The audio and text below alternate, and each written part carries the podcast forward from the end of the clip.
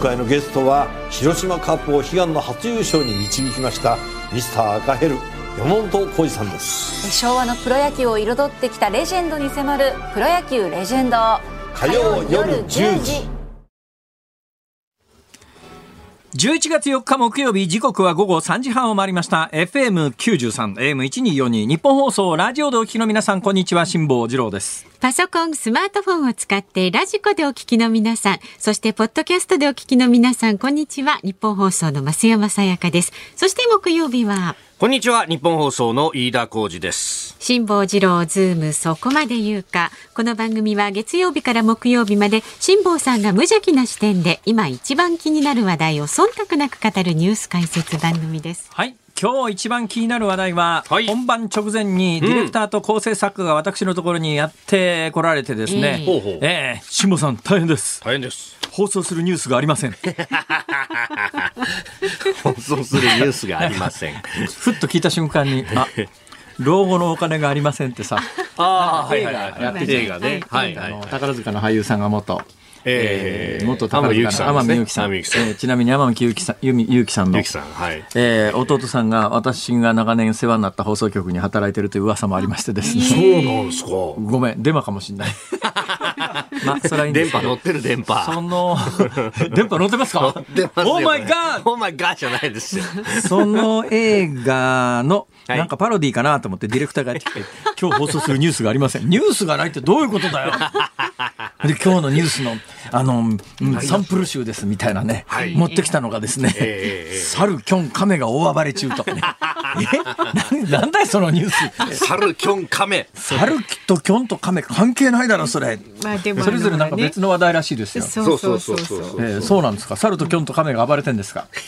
それぞれ。大暴れですよキョンってなんか千葉県に大量発生してるらしいね。キョンねキョン。キョンってあの、私たちの世代で言うとですねはいはいはい、あの、山上達彦さんっていうはいはいあのはいはい漫画家さんがいらっしゃってですね。ガキデカですねガキデカという、もう一世を風靡しましたね。はいで、あの中で、死刑っていうギャグに続いて、うん山上達彦が生み出したギャグがですね、はい八丈島のキョンっていうのがあったんですけど、もともとは外来生物らしいですね。中国の南東部か台湾あたりなんでキョン、何のために連れてきたかね。最初に連れてきたのは何か理由があるんでしょ？いやーどうなんですかねやっぱこう食用とかそういうのがあるんですかねキョン食用にするんですか？かな？わかんないですねはい。まあそんなことでね。で、猿、キョン、カメ。カメはですね。カメ。カメはね、カメって何それ？全然そのニュース知らないって言ったらなんか手元に資料が届いて、はい。か成田空港がうん隣の池からカメが入ってきて危ないっていうことになってて。いやここのところね、そうなんですよ。亀が入って滑走路の使用中止っていうのが相次いでたんですけど。危ないんですカメが入るとどうして滑走路が使用中止になるの？いやいやいや、さすがに亀もだってそこそこ硬いじゃないですか。あれをこう、例えば石よりも大きかったりなんかすると踏み抜くとですよ。で、それで、あの、車輪がバーストしたりなんかすると、これ本当離陸の速度になってるとですね、大変なことになるわけですよ。それこそですよ、かつて、あの、コンコルドが事故を起こした時っていうのは、あれ一説によるとですけれども、直前に離陸していた飛行機の部品が落ちて、それをコンコルドを踏み抜いてしまってというね、えー部品はこうほら吸い込まれちゃう。部品とカメは違うだろう。まあ、部品とカメは違いますけど、やっぱ硬さで考えると、あとエンジンで吸い込んじゃったりとか、ね。バードなんとかみたいな。この成田空港の隣の池にいるカメっていうのがミシシッピアカミミガメっていうんで、これが大量にいるらしいんだけど、ええこのミシシッピアカミミガメって知ってる？ミシシッピアカミミガメって。って聞きなじみがないよね。聞いたことないでもね、うんあのー別名はみんな聞いたことあると思いますよ。別名。緑ガメですよ。おお、緑ガメ。緑ガメ。あおの、ー縁日でよく売ってましたよね。最近見ません。はいはいはい最近あのね、動物保護と、はいそれからまあ衛生上あれなんかね、サルモネラ菌がどうのこうのって結構一遍話題になったことがあって、あーあの、緑ガメが今もう縁日から、あの、なくなりましたけど、はい。我々子供の頃なんてひどいもんでね、ええ緑ガメ、亀釣りとかさ、はいひよこ釣りとかさ、あんなもん完全に動物鯉釣りとかさ、割り箸の先にタコ糸釣りうん。でね、鯉なんか。鯉のちっちゃいやつを引っ掛け釣りなんですよ。バーンって引っ掛けて釣るんだけど、まあ今もうないね。その生きた動物を扱そう縁日ってななくなりましたけど、その緑ガメっていうのが子供に大人気で、はい。ところがあの緑ガメってえ縁日で買うときには3センチ4センチぐらいの直径なんだけど、飼ってるうちに、鶴は千年、亀は万年じゃないけど、どんどん大きくなって、ミシシッピアカミミガメって最大、あの甲羅の長ささが30センチ近くなるらしいです。そうなると、ね置いとく水槽もないよね。ない、ない。そ庭に池でもありゃさ、池に放っとこうかって感じですけども、で、どんどん捨てられちゃって、捨てられた亀がですね、これがまあ丈夫なもんですから、で、いわゆる特定外来種の中でも、一番立ち悪いらしいよ。死なないし、丈夫だし、繁殖するし。はい。いうことで、それがついに成田空港の滑走路に入って飛行機止めるまでにいや成長したと。ー、成長したと。どうすんだ大変だな、こりゃっていう。で、もう一つなんだ、亀とキョンと、キョンがなんか千葉県に大量発生して困ってるって話ですねあともう一つ、猿。あ、猿猿なんか昨日、一昨日あたり、はいえーに東京23区内をうろうろしてるらしいね。ええええええそうなんですよ。でもなんか猿取っちゃいけないんだって、東京。これなんだ、法律で決まってんのかな？条例で決まってんのかな？ですかね。えーで、今のところ警視庁は生還するらしいです。去る者は追わずというやつでね。何うまいこと言ってるんですか。別にうまいこと言ってるつもりは全然ないんです。うまいこと言ってるつもりは全然ない。敵もなるもの引っかくものうんこれね、いや、それより面白いのは成田空港だろ？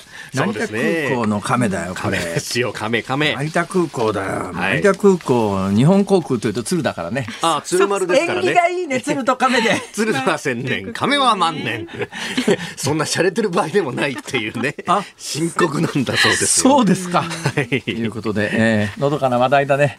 というぐらいニュースがありませんから、はい皆さん、今日期待するのはやめてください。いや、ちょっと待って待って待った。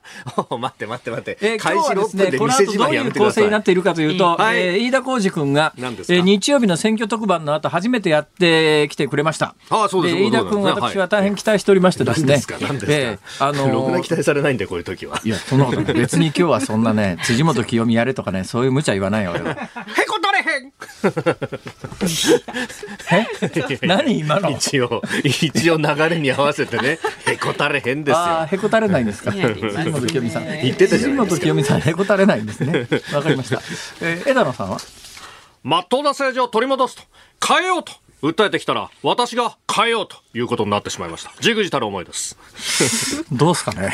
なんかちょっとこれクオリティが下がったね。下がりましたね下がったよね。前来た時に、お枝野、枝野さん似てると思ったけど、それは不当な批判と言わざるを得ません。今だ、だいぶ半分ね、あの、岸田さんとハイブリッドになってきてね。ちょそうそういう感じですね。ちょっと岸田寄りの枝野になってるね。岸田寄り枝野。彼とは全く違いますから、そこのところはきちっと、しっかりと認識を岸田さんだね。していただき岸たい。田さんのクオリティはね、日々上がってるよ、確実に。これだけ露出が多いと。それはやっぱりね、枝野さんはもうね、あの、代表の座滑り降りち落ちちゃったから、まあ、また、まだ落ちてないのか。落ちてないですよ。まもなく落ちるので、だからもう出番が少なくなると思ったら練習を怠ってるんいや、だよそういう。ことですか。そんなことないし、間違い練習そうだな。いや、アナウンサーですからね。いや、だから今日飯田君に聞きたいのはですね、何ですか？飯田君日曜日選挙特番でしょ、はい。や、もうこれちょっと CM 挟んでからにしますけれども、えー選挙特番じゃないですか。はいで、開票の時に、まあはい、各局ダーンとあの、えー獲得議席の予想というのを出口調査で出しますよね。フジテレビ系は確かフジテレビね、自民党の最終議席230だったんですよ、最初出発点が。きっと日本放送はフジテレビ系だから、えー独自にで、えー独自に議席予想せずに、やっぱりグループでやってるはずなんですよ。これね、莫大な金がかかりますから。だからね、グループで新聞社とテレビと、今日本のマスメディアの大きな問題点は、これも旧郵政省の方針なんですけど、えー、多分ね、憲法上コントロールの効かない新聞を何らかの手段でコントロール下に置こうと思ったんだと思いますね、日本政府は。で、どうしたかというと、えー世界の中で日本だけですよ、各新聞社に一つずつ電波を与えたんですね。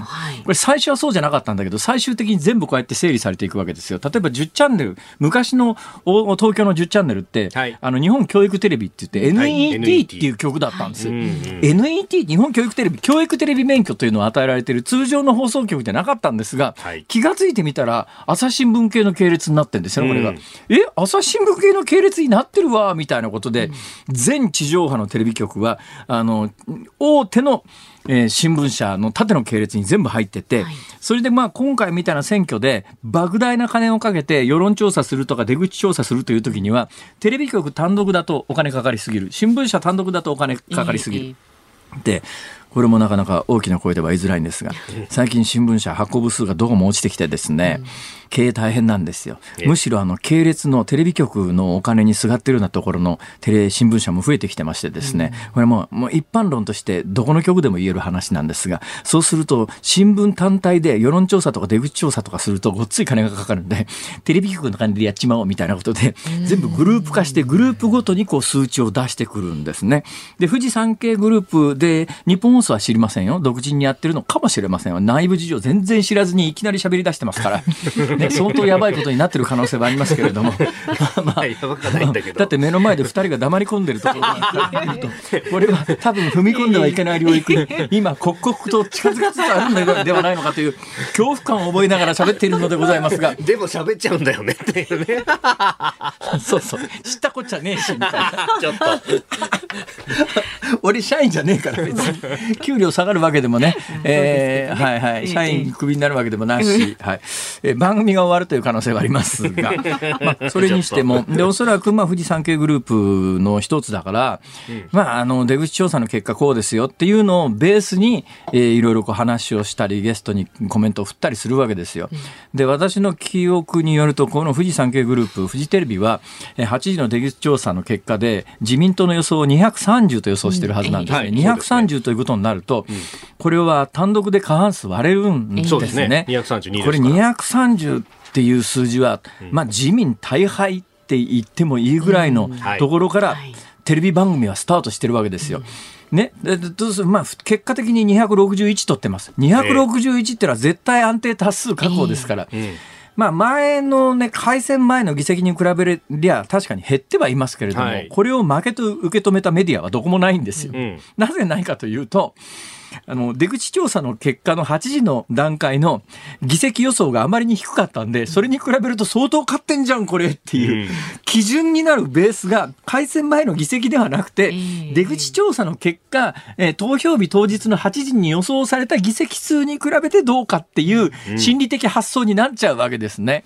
で、えー午後の8時直前から、えー選挙キャスターを務めた飯田君がその3時間の議席数の変化をどう受け止めて、はいはい。当初どうコメントしたのかというあたりを、ね今日はね、詰めて詰めて聞いてみようと。やめてくださいよ、本当に。ちなみに、ちなみに、まあ、多分こ、これは言っていいと思うんですけど、あの、弊社の、基本的に、その、報道のスタンスというかですね、へいへいベースになる数字は、はい当確情報も含めええて、共同通信のものを使ってます。共同通信ですか富士、実はあの、フジテレビのあのニュースのネットワークの中にうちは入ってないので。嘘 FNN に入ってないの？入ないので。日本放送は。す入ってないんですよ。共同通信なんだ。で、共同通信なんです。なんで、共同のデータを元にしましたが、確かに共同の8時解禁の予定校は、えー、自公で過半数を伺うというですね。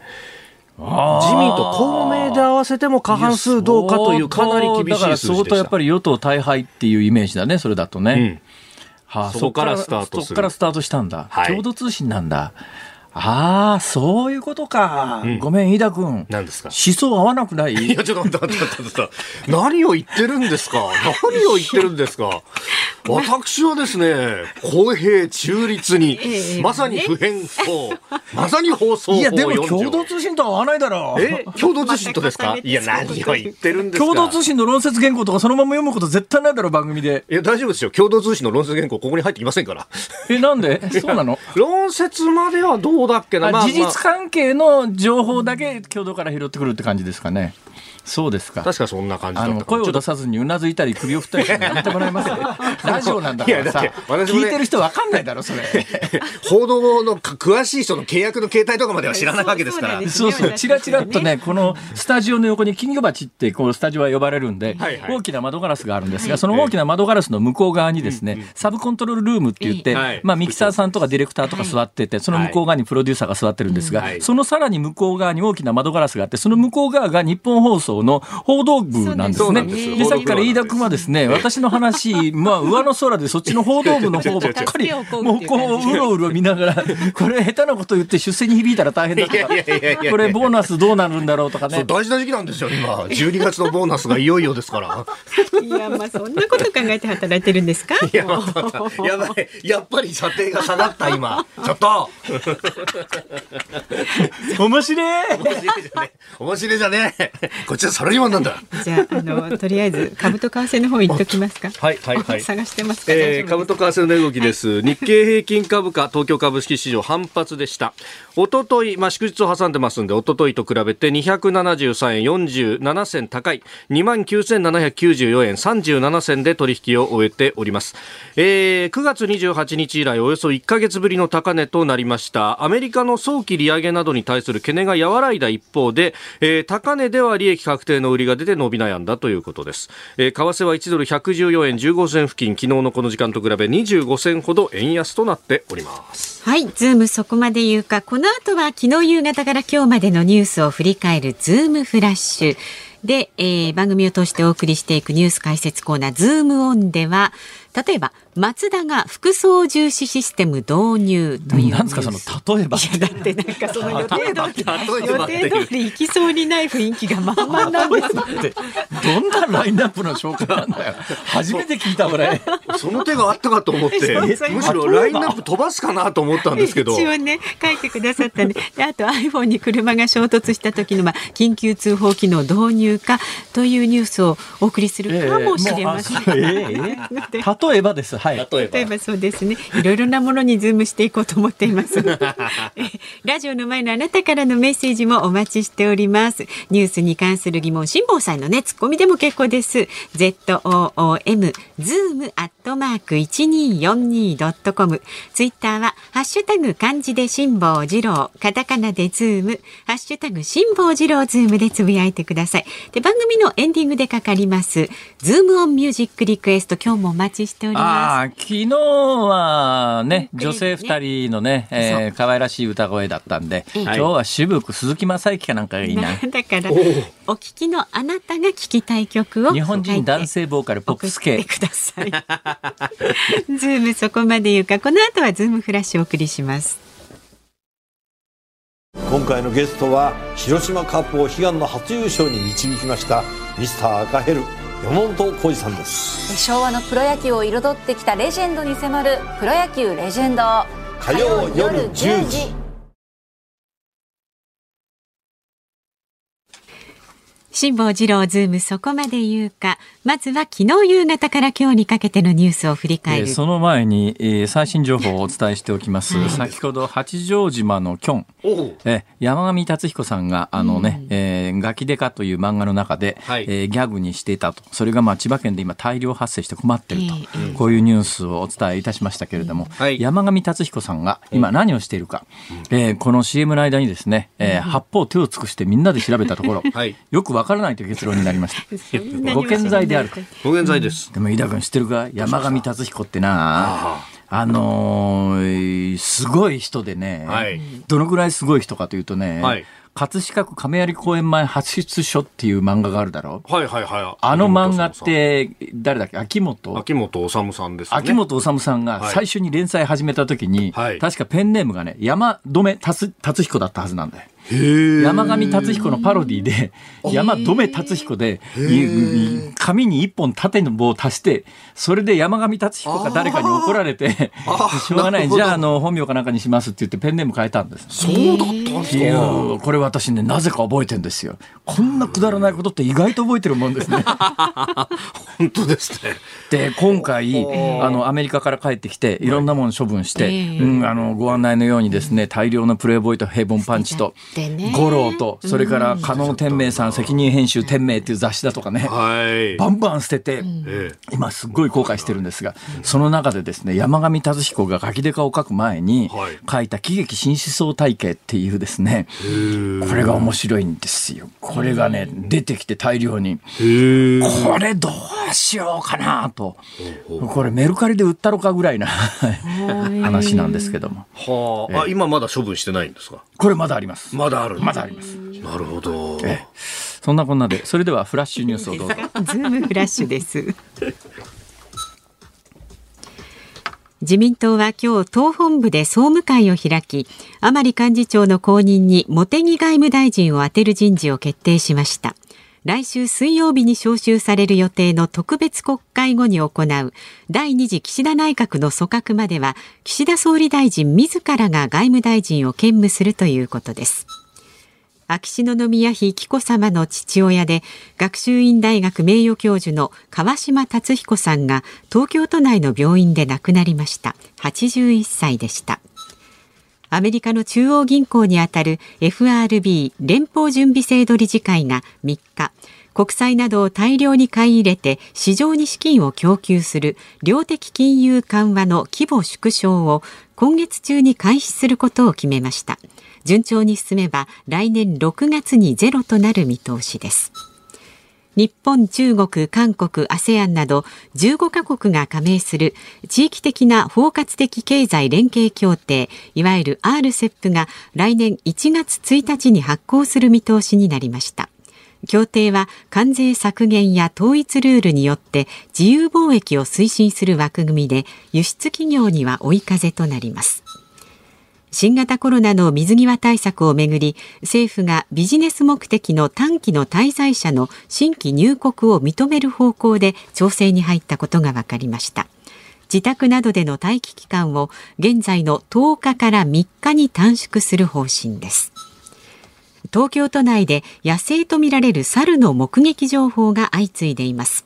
同一個体とみられる猿は1日に世田谷区で目撃情報がありその後渋谷や新宿に姿を現し昨日は池袋や赤羽で目撃情報が相次ぎました。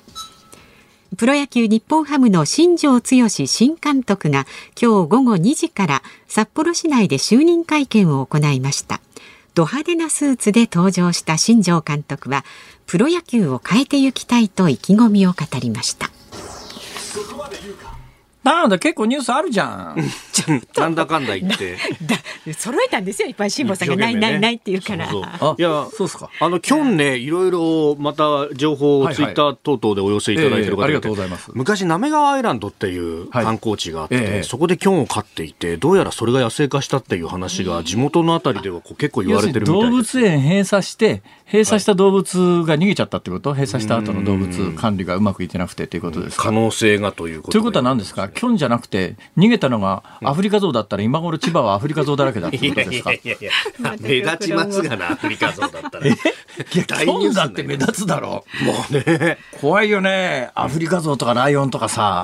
そういうものは多分、それなりのちゃんとしたこう管理が。捕獲すると思います多分ね、あの、今、なかなかね、そういう野生動物は国際間の取引が厳しくなってますから。ワシントン条約ですか？たいいねで売れるんじゃねえか？アフリライオンとか。そのところがキョンなんてさ、八丈島行ったら山ほどいるからさ、多分引き取り手がなかったんじゃないかな。伊豆大島にもいるそうですね。あ、伊豆大島ね。はい、そう。だからもともと外来種なんだけど、なんで持ってきたかな？さっきの緑亀もそうなんだよね。緑亀も大体ペットとして、緑亀以外だってカミツキガメとかさ、アリゲーターガーとかなんかいろんなもん輸入してきて、今かなり外来種厳しくなってますけども。それでも密輸してまで持ってくる人いるからね。ペットの世界では。アライグマとかさ、アライグマはあのあれはねテレビアニメの責任だよね。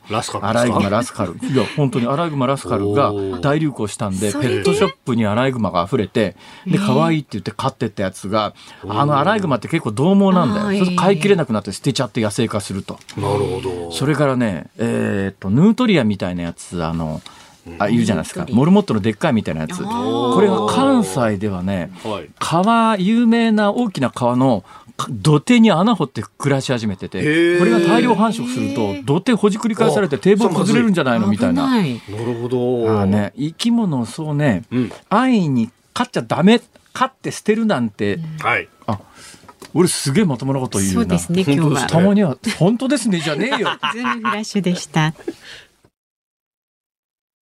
今回のゲストは広島カップを悲願の初優勝に導きましたミスター赤ヘル山本浩二さんです。昭和のプロ野球を彩ってきたレジェンドに迫る「プロ野球レジェンド」火曜夜10時。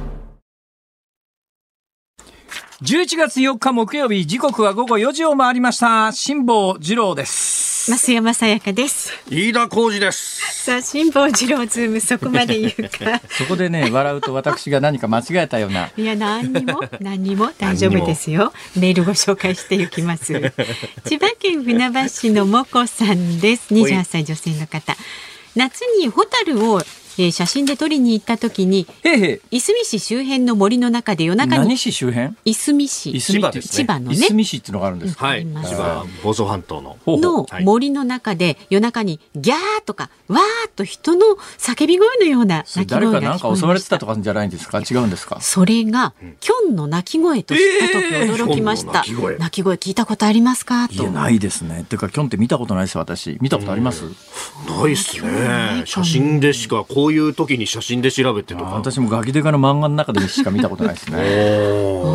鹿みたいなもんですかね。まあ、鹿みたいなものみたいですね。で鹿の種類ですか？え？鹿の一種。鹿の一種みたいです。はい。さあまたざっくりした言い方だいやね。いやいや、小型の鹿でって、あの、環境省のホームページにも書いて小ある。型の鹿なんだ。はいは。小型オスには牙があるそうです。へえ。なるほど。ななんんか、かキョンキョンあの、福建省とかその辺では結構あの、薄切りにして食用にしたりなんかもする。うわい。最近あの、ジビエ化できないかっていうのを、まあ、あの、千葉県の方もチャレンジをしてるらしいですよ、いやお関係者そらくその外来種を入れる意図としては、ええ毛皮ではなかったら食用しか考えられないよね。もともと入れた理由はねん。きっと。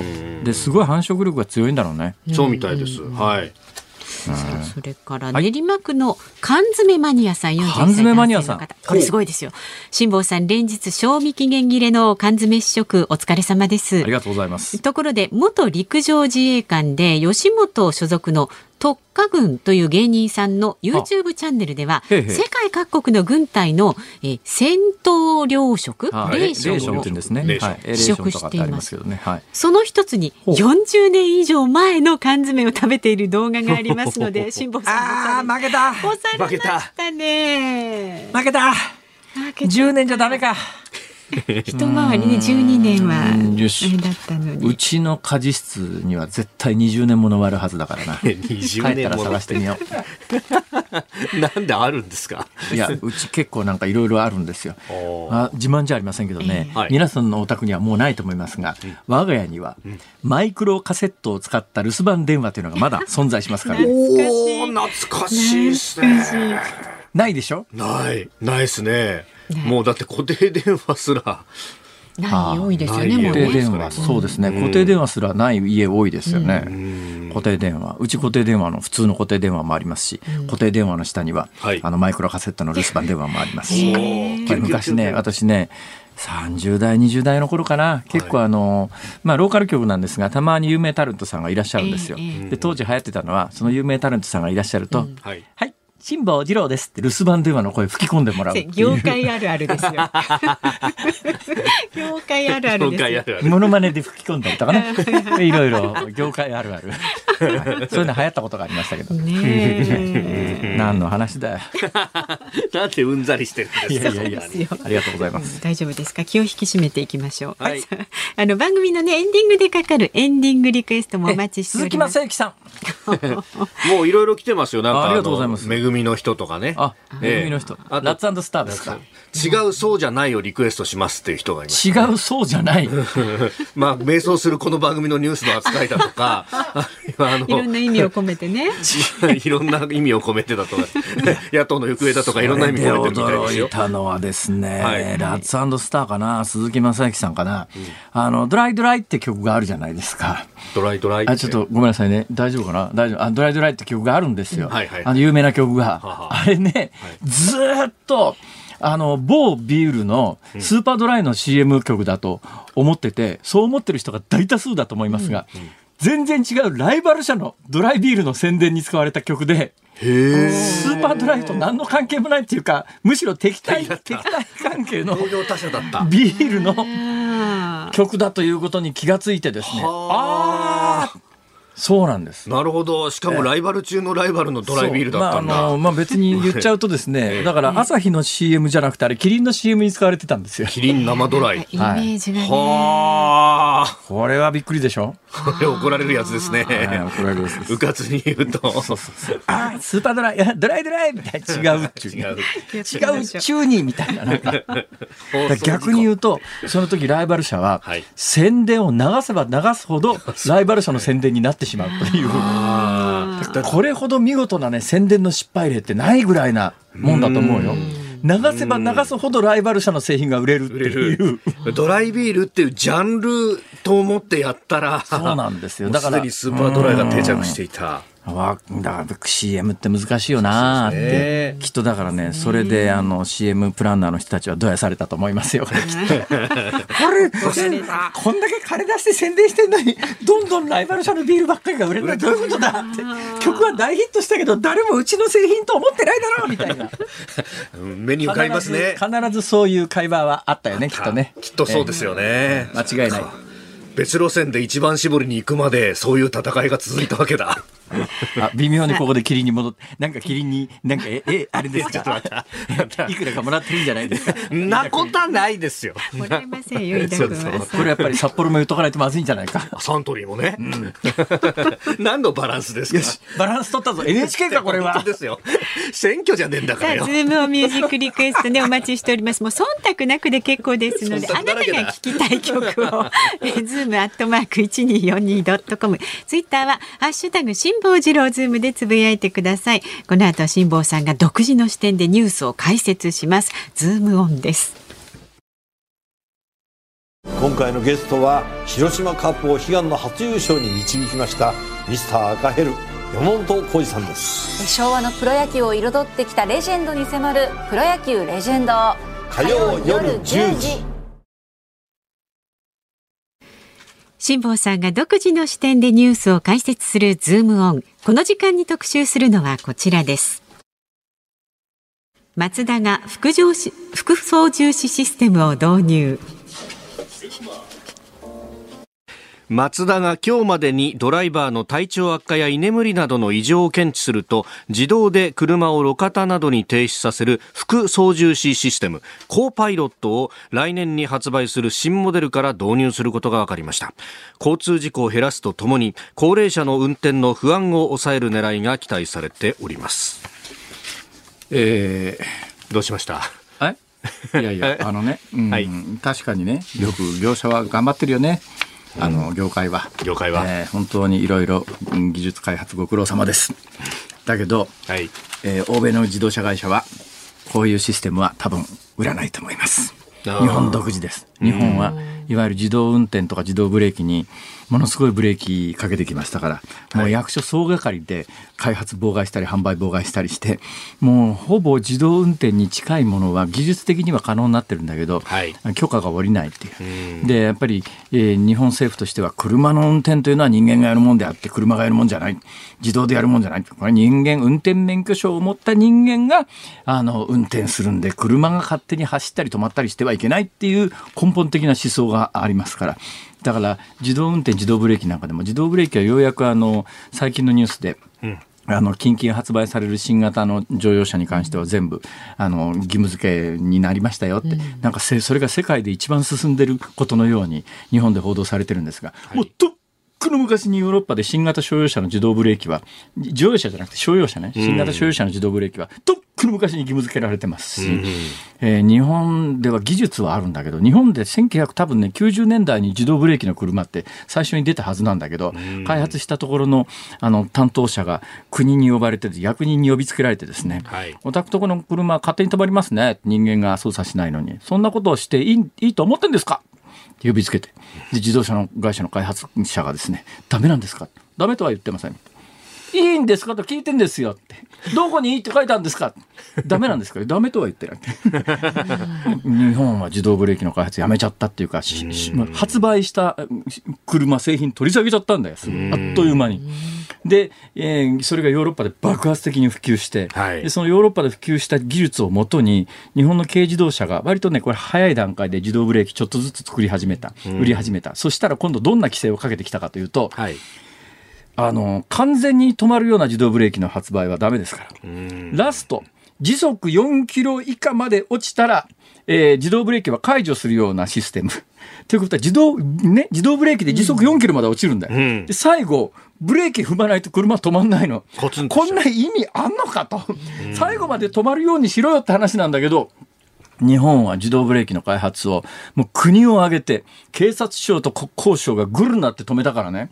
なんでだからヨーロッパにどんどん遅れとって自動ブレーキに自動運転に至っては今普通にアメリカなんか行動実験うん自動、はい。それがねたまにごくたまに事故を起こすと日本では大ニュースになるんだけど、そうですね。あのさ、日本でどんだけ交通事故起きてんだって話で、それで自動運転車が事故を起こす確率とどっちが高いかっていうと、私は自動運転装置に近い、ね、あくまでも近いですよ。認められてませんから、近いあの機能を持った車をもう過去5年、6年間の間に3台か4台乗り継いできましたけど、はっきり申し上げて、人間よりはるかに確かです。うん。うん確実です。よくできてます。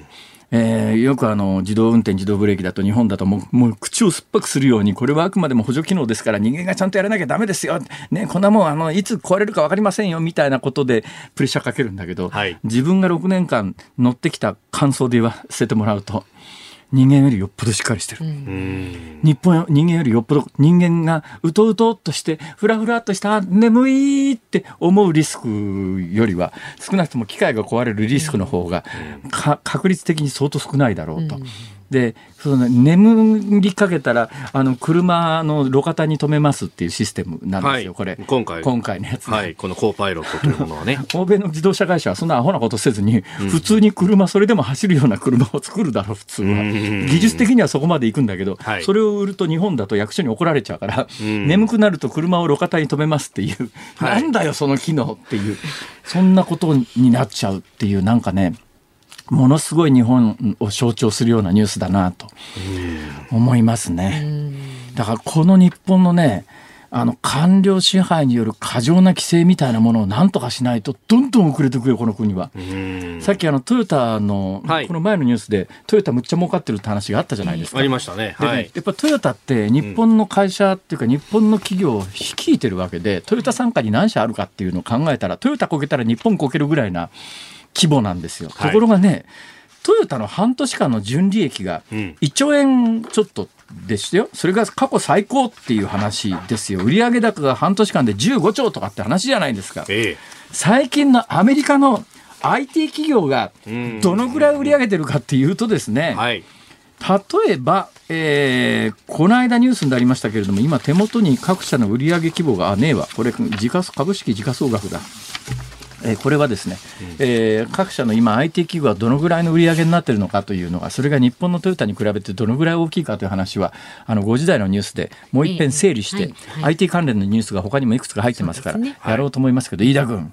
この国なんとかしなきゃまずいんだけどさ、なんとかするためには、やっぱり政治がなんとかならない限りは、はい。この日本のあのいびつな官僚支配って抜けられないんだけど、今回の衆議院選挙において、はい。さあどうなんだという話を、はい。えー実はここまで持っていくための今までは振りでした。また。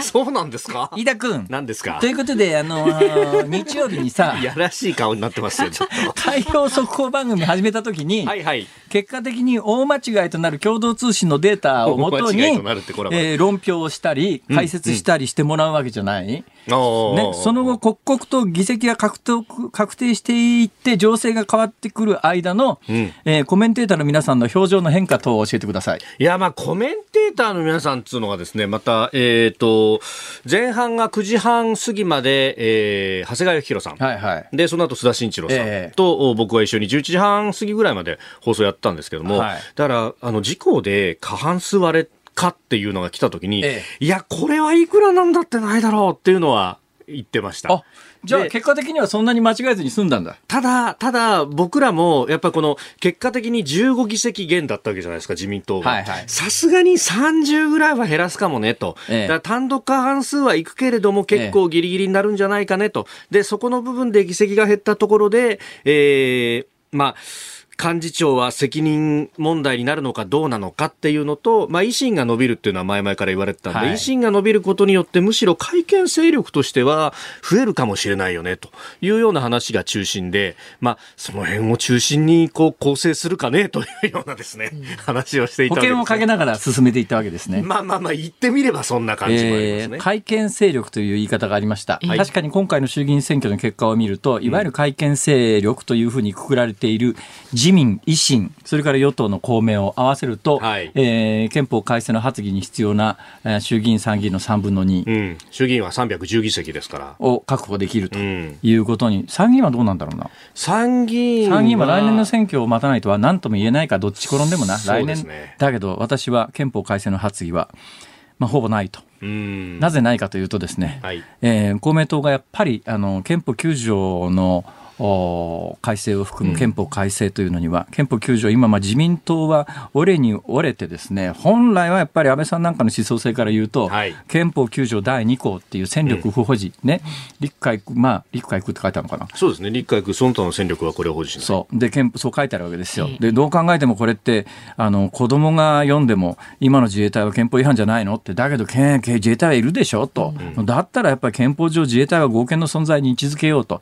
で、常識的に言うとこの憲法第2項、憲法9条第2項を、まあ、やめて、えー、別の文言にするという、だけどそれだと公明党が絶対乗ってこないから、うん、憲法9条第2項はそのまま生かしながら、第3項に、でも自衛隊は合憲だよっていう1行だけ入れようかっていうような、まあ、ある意味、うん、文言からするとかなり矛盾をはらんでるけれども、おそらく与党でまとまるのはこれしかないだろう。それでもやっぱり公明党はなかなか乗ってこないだろうなと考えたときに、公明党抜きだと3分の2いきませんから。それで、あの、これと実は直結する話で、ちょっとやばい話しちゃう。やばい話。立憲民主。はい。負けましたよね。負けました。どのぐらい負けたかというと、大惨敗。ですよね、うん、原油110が96でしたから。私ね立憲民主にとって、はい、今回の大惨敗は、うん、結果的に良かったと思うんだよ。お、良かった。立憲民主にとってよ。うん、俺別に立憲民主のファンでも、あの、支持者でもないけど、だけど立憲民主がもし今回勝ってたら、はい、あの、立憲民主にとって、あ、命運尽きることになったなという気がしてました。というのは、自民党の例を見てるからなんですよ。ほうほう。自民党って、今も、うん公明党とたもとを分かって何かするということは不可能です。今回もそうですけれども、今回の自民党の議員の中で、えー、相当数がギリギリ勝ってんですよ、総選挙区で。はいえー、ギリギリ勝ってんですよ。白票を踏む思いの一番多分ね、自民党で当選した中で一番あの、えー、時点との差が小さかったのは数百票ぐらいですよ。そうですね。確か長崎で300票ぐらいっていうのがあったんですね。はい、あの、野党ではね、あの、原口和弘さんが佐賀1区で133票差っていうのがありますが、はい、これはまあ、野党系ですけども、自民党系でもギリギリその数百票、まあ数百票は極端なんだけど、数千票、数万票ぐらいで勝ってるっていうのが大半ですよ。はい、ね、あの特にじあのポットでのっていうか、まあ、あの割と若いっていうか、奇数の少ないっていう、そういう人たちってみんなそうです。選挙地盤弱いから、ギリギリなんです。で、今、今回だけど自民党がそうやって勝ててきてるのは、公明党の基礎票っていうのがあるわけですね。公明党の基礎票って、まあ、地域によって違いますけれども、多ければやっぱり満単位ですよ。各小選挙区で。各小選挙区で満単位の票があるのとないのとでは全く違いますから。おしなべると大体2万ぐらいというふうにも、ね、つまり今自民党が今回の議席取れた背景には公明党との連立与党って、それは自民党が政策を実現するためというよりは、自民党の議員が小選挙区の中で勝ち上がってくるためには、で、多分与党で自公連立組んだ時の気持ちとしては、当時の為政者の人たちは、やっぱり国会で過半数、安定多数がないと議会運営がうまくいかないからっていうところが発端だったと思うんだけど、結果的に選挙のたびに公明党の議席が、応援がないと当選できないっていう議員がもう山ほど増えてきていて、今だから自民党は公明党の意向に反して憲法改正に向かうとか、そんなこと不可能ですよ、これ。で、今回立憲は同じ鉄を踏みかけたのね。はい、今回、もし立憲が共産の応援を受けて、大量当選していたら何が起きたかというと、今後立憲民主は共産党の意向を、えー背景にした政策しかできなくなる。絶対に。だから共産党の意向に反するような、えー要するに主張はまずできなくなるよね。だから、あの、立憲民主は、あの野党共闘で議席を増やすことができたかもしれないけれども、それによって、ほぼ共産党、共産党の力を得て当選するっていうよりは、次の選挙、まあ、今回も、まあ、実は今回って、立憲民主、あのー、比例では、あの、やっぱりね、左に寄りすぎたっていうことがあって、かなり票を失って、はい。まあ、大敗してるけれども、ん。小選挙区では前回より増やしてんだよね。増やしてますね。はい。前回で小選挙区で増えてる背景は共産党の支持者が乗ってるからなんですよ。ん。そうするとその人たちにとっては共産党の支持っていうのが選挙の時にもうマストになってしまうと、いうことになるいうことになると共産党と立憲民主でいうと共産党の方がはるかに規模は小さいんだけれども、うん今後の立憲民主の中の政策であるとか主張であるとかがどっちに引きずられるかっていうとその選挙の時に政策与奪の権を共産党に握られるわけだから。今回、立憲民主が対象してたら、それ完全に立憲民主という組織全体が共産の下部組織にに近い形になると。で負けたことによって、一旦ちょっとこれリセットして、確かにまあ小選挙区で共産党の応援を受けて当選した人は随分いるけれども、ええ。でも全体として見たときに損か得か考えたときに、これもしかすると損じゃ損なんじゃないのっていう思いで立ち止まることによって、立憲民主はギリギリ、立憲民主として踏みとどまることができた可能性があるんで、今回立憲民主が勝ってたら、はい。おそらく立憲民主はそれで終わりっていう。うん。共産党としてはね、私が共産党ならそこまで考えて選挙協力組むね。ええええええ私が共産党の幹部なら、これ、うちの立憲民主さん、あのね、今回、まあ、対象しましたけれども、各選挙区、うちの支持者が1万人前後いるんですよね、と。何秒差でみんな当選してますかと。次の選挙で、うちが手引いたら、あんたたちどうなりますって言うよ、思うよな、それ。うんうんうん。いや、あの、共産党のね、それこそ幹部にも、あの、特番の中でインタビューもしましたし、立憲にもインタビューしたんですけど、やっぱり共産の幹部からすると、いや、結構、聞いたわけですよ。あの、結構候補者下ろしてますよね、と。これ、率直な話、地元から不満とか出ないんですかと。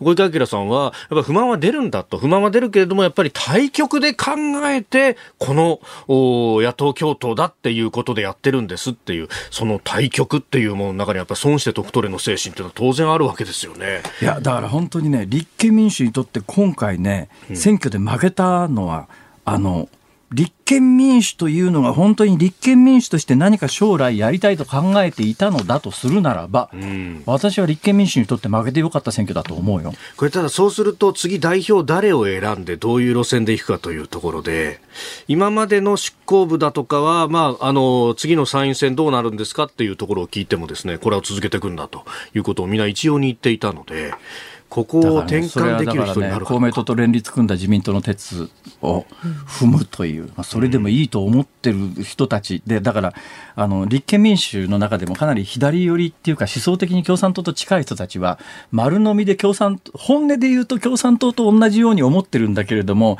選挙対策も含めてそこまで踏み込んで言言えてないよねっていう人たちっているんだよ。共産党という組織が嫌だから、あの組織の中には入りたくないけれども、思いとしては共産党が言ってるのと同じようなことを考えてる人たちにとっては、あのーまあ、いや、その全体の構図としてはウェルカムだったりするわけで、どういう思想性の人が次立憲のトップになるかって、飯田君、はい。面白いね、これ。これ面白いですね。結構名前は上がってるんですが結局まだね誰が本当に立つんだってでも今名前が上がってる人たちって結構やっぱり立憲の中でも左系の人たち多い感じ。うーんそうですね。例えば、馬淵澄夫さんだとか泉健太さんは、その政策重視だったりとか、まあ、もともと希望の党にいらっしゃったってことで、ええちょっと違うかもしれないなという感じもありますが、誰を選ぶんでしょうね。どうなりますかね。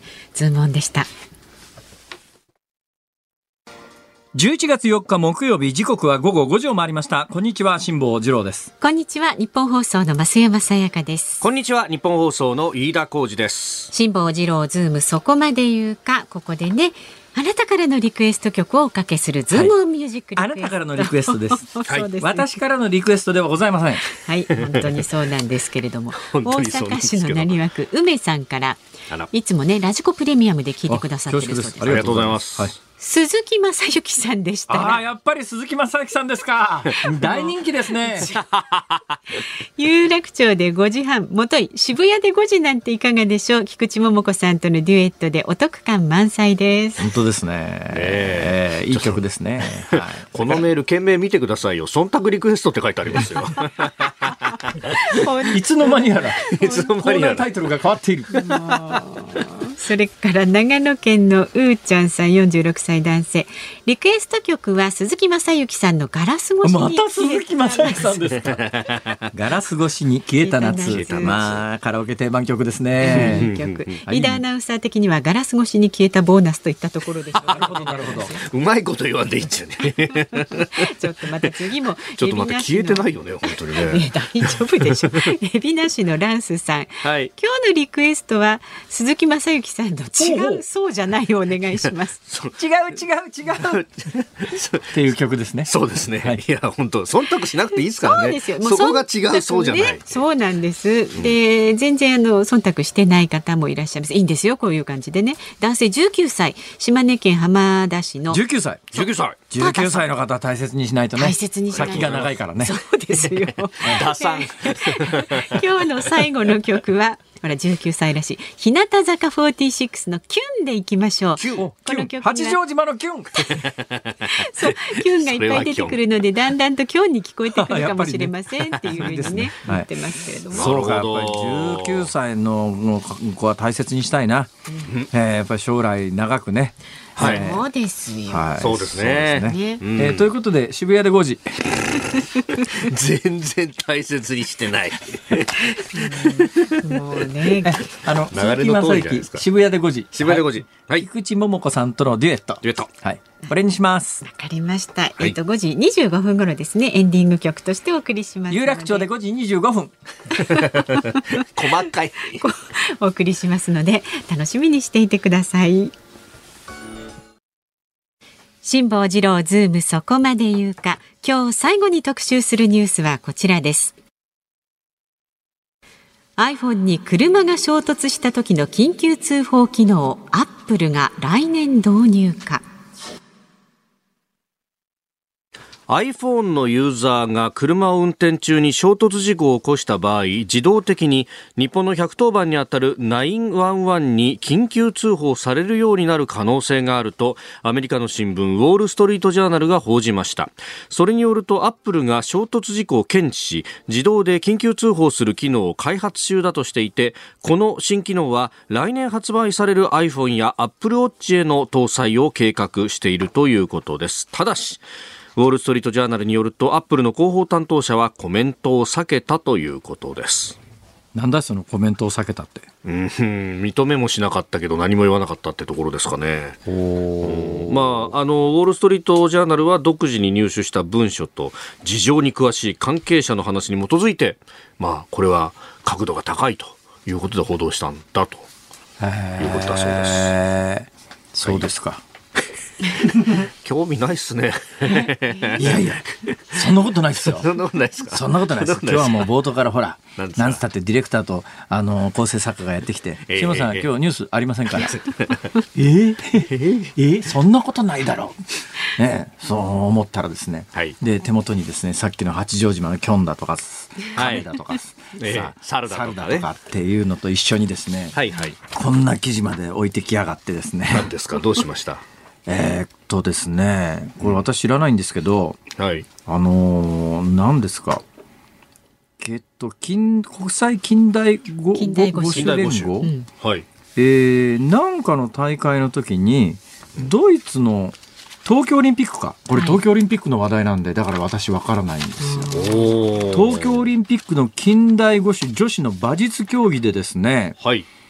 えーどうも馬を操れずに苦戦するドイツの選手とコーチが馬叩いたらしいよ。はいはい夢あ知ってる？馬を動かない馬を叩いてたっていう、ん。それがなんか世界的に問題になって、はい。馬かわいそうだと。それで近代五種っていうスポーツあるじゃないですか。はい。近代五種。まあでも近代五種って日本でやってる人って何人いるのって話だよね。まあ、あの、小さな声でしか言わないけれど、オリンピック目指すのに、目指しやすい競技と、はいハードルの高い競技とかあるじゃないですか。ええええね。まあ、例えば、あの、短距離100メートルのオリンピックの選手を、ね、えー私なんかどう目指したって、天地ひっくり返ったって無理でしょ。難しいですね5万体生まれ変わっても無理ですよね。そりゃ、基礎体力的に無理だようね。ん水泳もまず無理だろうね。まあ、そういうの無理でしょうね。球技、まあ、いっぱい生まれた時から練習したらできるものもあるのかもしれないけれども、これまた運動神経と非常に密接な関係がありますからね。はい。えーそうしていった時に、こう、ええ射撃なんかどうかなとこう思うわけですよ。うん。で、私ですね、オリンピックを本気で目指そうっていうですね、はい。企画をいっぺんテレビでやったことがあって、射撃。はい射撃もなかなかあれね、火薬詰めて弾を撃つってそう簡単じゃないんですよ。ハードル高いんですよ、あれ。だから日本で射撃に出てくる選手って、あの自衛隊とか警察官とかそういう人たち圧倒的に多いですよね。多いねそれは一般の人、うん火薬詰めたピストルってまあまあ、まあ、猟銃なんかだと撃てますけど、ピストルとなるとまずもう無理だよね、これは。ということでハードル高いということは逆に言うと選手層が薄いわけですよ。おーどうなんだろう射撃一遍ね、ええチャレンジしてみたことがあるんですよ。あれね、あの、いいところまでは行くんだ、俺。ところが、そのいいとこから先が行かないんだな。はあ。本当に最後、紙一重なんだよ。やっぱそこに紙一重。だ。だから、あの、私、エアガンなんかでも、私今、日常的に部屋の中でエアガン、あの、暇になるとですね、パソコン疲れると、エアガンを棚からこう、ね、取ってきて、エアガンのピストルで、3メートルぐらい離れたところに、箱に、はいあの、うん、薄い紙貼って、それ的にして、パンって打つと、そんなことしてるんですか？これが100発100中で当たるんだな。高校生みたいなことしますね。これね、すごい気持ちいいのよ。お当たった当たった。当たったら気持ちいいですよね。で、それで私割と得意なんで、やってみたんだけども、あの、こう照準合わせて、はい。本当に最後紙一重なのよ。で、やっぱりね、オリンピック出る、あのー、出るぐらいの選手って何が違うかっていうと、はい。こう照準と小小生と小なんとかっていうのがあって、その二つがこう、うん合わせて、その延長線上に的があって、んで、微妙に筒先がこう揺れるよね。ああ。筒先が揺れるよね。うんうん。でうん、筒先が揺れてるんだけど、その照準が、その照準の先に的がピタッと合う瞬間があるんだよ。必ずあるんだよ。こう、プルプル震えてるから必ずあるよね。オリンピック出るぐらいの選手ははい、やっぱり震えるんだけど、その的の上になった、その銃口が向いた瞬間に引き金が引けるのね。で、俺なんかやってて、ん。引き金がほんの一瞬遅れるだけで通り過ぎちゃってる。なるほど。だからその重心、重厚が的に向かってブレてるところなんだけど、的に一致した瞬間に引き金引けるかどうかなんだけど、これやっぱり特殊技術ですよ。繊細なんですね。繊細なんですという、まあいろいろあるんだけど、そんな中で近代五種っていうのは、近代五種選手層が恐ろしく薄いはずです。薄いはずです。近代五種やってる皆さんごめんなさい。だけど、クレーム多分言ってくる方いないと思います。大というのは変そうですもんね。だってね、水泳、フェンシング、馬術、射撃、ランニングってさ。水泳とランニングはともかくとして、フェンシング、馬術、射撃、これ全部やってなきゃ無理なんだよ。近代五種だから。ねうんハードル高いだろ、これ。ネット情報ですけれども、はいえー世界でおよそ1万4000人、日本の競技人口はに男子25人、女子25人？っていうふうに。25人。だから必ずしも、まあ、これも、あの、小さな声でしか言わないけれども、もしかして、日本国民1億人全員がだね、はい。あの、性のドンで近代五種の練習に入ったら、多分その日本でやってる25人よりは、はるかに好成績の人は出てくると思うんだけど、人生の中でこの近代五種というものをやるタイミング、人生の中で遭遇した人だけが、その権利を得るわけでしょ。ないですね。となると選手層が薄いんで、これならいけるんじゃないかみたいなことを考えるんだけど、はい。まあ、もちろんそういう簡単にはいかないんだけど、この中に馬術があるわけですよ。そうですね。でこの国際近代五種連合というのがあるんですが、こはいの国際近代五種連合がこの競技の5つね水泳フェンシング馬術射撃ランニングの中から馬術を外してはい。代わりにうん自転車を採用採用する見通しであることが分かったとうん。イギリスの新聞が報じてます。はい。え 近代五種で馬術の代わりに自転車ってどんな競技やるんだこれ？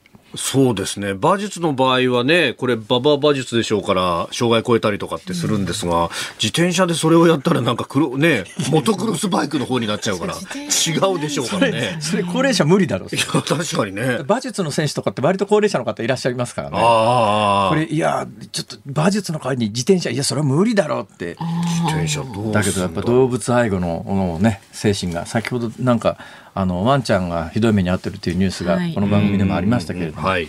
まあ、そういうのが世界的な流れなんだなと思いますが。でなんだって？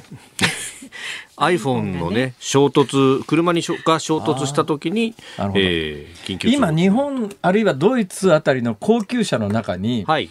えー事故を起こしたりすると、車が自動的にあのサービス工場とか本社に連絡するっていう車あるんですよもう。便利。便利でしょ、私が乗ってるようなあの安い車にはついてませんけどね。結構高級車にはあるんで。ところが iPhone に搭載されると、はい。えーその車に搭載されてるわけじゃないんで iPhone をええ。でどうやって判断するのかっていうこれがアルゴリズムってやつでですね、はい。